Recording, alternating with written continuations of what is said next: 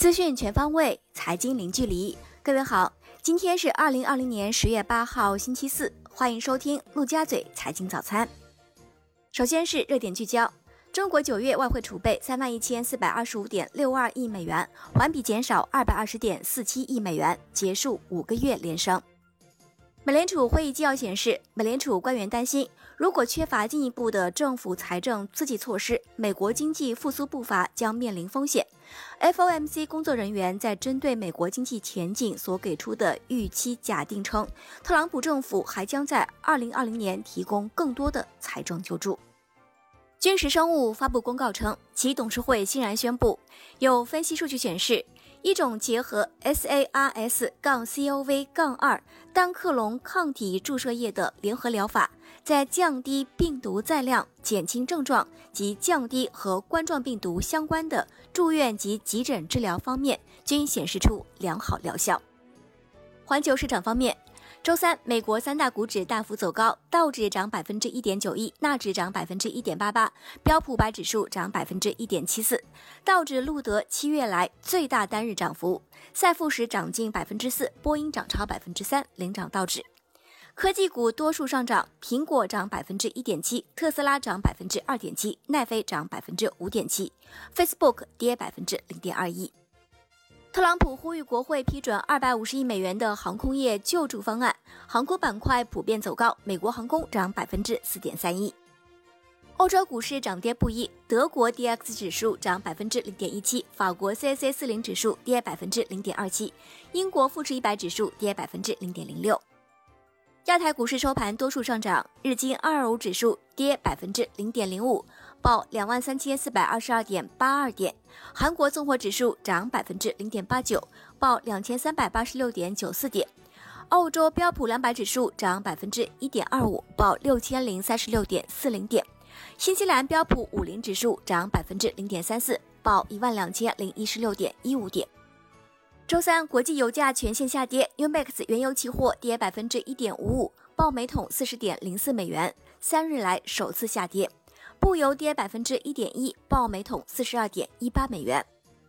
COMEX 黄金期货跌百分之零点九六，报每盎司一千八百九十点五美元，连跌两日。COMEX 白银期货涨百分之零点零二，报每盎司二十三点九二五美元。伦敦基本金属涨跌不一，LME 七铜涨百分之二点零一，LME 七锌涨百分之零点一七，LME 七镍涨百分之零点一，LME 七铝涨百分之一点一九。Alme 七夕跌百分之零点三，Alme 七千涨百分之零点八七。周三纽约尾盘，美元指数跌百分之零点二，报九十三点六四二九。欧元对美元涨百分之零点二六，报一点一七六五。英镑对美元涨百分之零点三五，报一点二九一九。澳元对美元涨百分之零点五二，报零点七一三九。美元对日元涨百分之零点三四，报一百零五点九八。离岸人民币对美元涨一百二十九个基点，报六点七三五五。美债收益率多数收涨，三月期美债收益率跌零点五个基点，报百分之零点零九六。两年期美债收益率收平，报百分之零点一六一。三年期美债收益率涨二点三个基点，报百分之零点二零九。五年期美债收益率涨三点一个基点，报百分之零点三四七。十年期美债收益率涨五个基点。报百分之零点七九一，三十年期美债收益率涨五点一个基点，报百分之一点五九。国内宏观方面，国家外汇管理局副局长表示，九月末我国外汇储备规模为三万一千四百二十六亿美元，环比下降百分之零点七。在国际金融市场上，受境外新冠肺炎疫情反复、主要国家货币和财政政策等因素的影响，美元指数小幅上涨，资产价格涨跌互现。在汇率折算和资产价格变化等因素的综合作用下，当月外汇储备规模有所下降。民生银行首席研究员温彬点评称，外储规模结束五连升，未来将继续保持稳定。虽然本月外汇储备规模环比回落。但仍比年初高三百六十四亿美元。在疫情导致全球经济复苏前景不明朗、金融市场波动加剧、跨境资本流动更易频繁的情况下，外汇储备规模月度间的涨跌波动属于正常现象。国家统计局将于十月十九号发布三季度宏观经济成绩单。据第一财经对经济三季报的前瞻报道称，三季度依然将延续强劲复苏的态势。消费方面，八月份社会消费品零售总额增速年内首次转正，预计九月份消费增速会继续加快，后期消费品市场有望延续回升态势。但餐饮、教育、文娱等服务消费恢复节奏缓慢，成为经济进一步复苏和畅通国内大循环的重要阻碍。“十三五”期间，我国户籍制度改革进展顺利，成效显著。公安部数据显示，一亿人落户任务提前完成，一亿多农业转移人口自愿有序实现了市民化。户籍人口城镇化率由二零一三年的百分之三十五点九三提高到二零一九年的百分之四十四点三八。国家卫健委公布，十月六号，三十一个省区市和新疆生产建设兵团报告新增新冠肺炎确诊病例七例，均为境外输入病例，其中四川三例，广东两例，山西一例，上海一例。另外新增无症状感染者二十四例，均为境外输入。国内股市方面，港股节后三连涨，恒指收盘涨百分之一点零九，恒生国企指数涨百分之零点九七，恒生科技指数涨百分之二点一六。科技股领涨，舜宇光学科技涨逾百分之五，美团点评和瑞声科技均涨逾百分之三，阿里巴巴和中芯国际均涨逾百分之二，嘉禾生物上市首日涨逾百分之十六，全日大市成交九百二十二亿港元。展望十月份，券商在金股池中依然重点配置了周期股和金融股。中信建投认为，十月金股的配置主题是震荡市下的配置思路，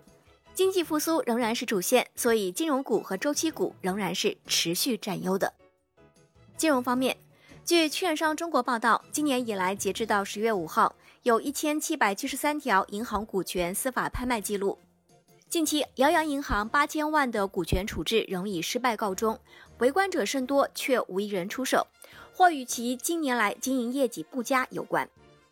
楼市方面，穆迪发布报告称，中国监管机构将继续实施并调整监管措施，以控制中国房地产开发商的债务融资渠道，从而控制其债务杠杆。随着今年下半年和二零二一年项目完工率和收入确认率的提高及可控的债务增长，未来十二到十八个月里，开发商的杠杆率会有适度的改善。产业方面，有媒体通过对北京地区新房市场进行调研后发现，不少前期开盘的新房项目为了尽快实现清盘，十一期间降价力度较大。很多楼盘相比备案价的折扣低于八点五折，部分售楼盘推出一口价房源，由于比市场价格低不少，所以一推出便秒光。海外方面，世卫组织网站最新数据显示，截至欧洲中部时间十月七号十六点二十三分，全球确诊病例较前一日增加二十七万一千四百二十一例，达到三千五百六十五万九千零七例。死亡病例增加四千四百二十七例，达到一百零四万四千二百六十九例。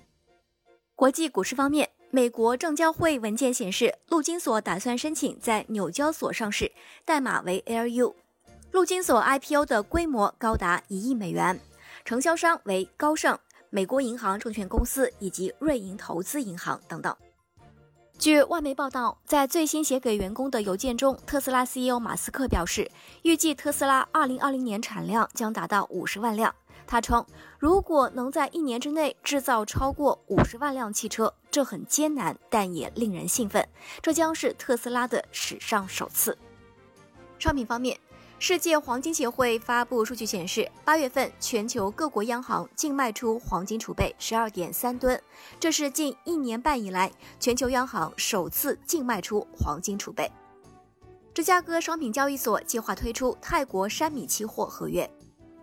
债券方面。据交易商协会相关负责人介绍，银行间债市熊猫债制度规则优化升级后，境外企业发行熊猫债将更加便利，信息披露更加国际化，投资人保护机制更加完整健全。熊猫债业务与境内债业务在机制流程上更具一致性。最后是外汇方面。韩国银行十月七号表示，计划在明年试点运行央行数字货币，主要试点内容是发行和回收数字货币。好，以上就是今天陆家嘴财经早餐的全部内容，感谢您的收听，我是沈丽，下期节目我们再见。